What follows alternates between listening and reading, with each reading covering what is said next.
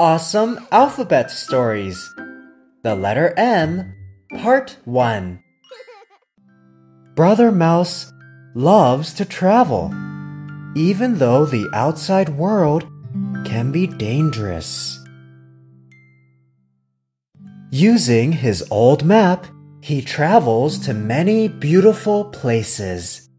He doesn't feel lonely. During the day, he has the sun. At night, he has the moon and stars to accompany him. While traveling, he can drink all kinds of milk. Milk is his favorite. Moon. Mouse. Milk. Map.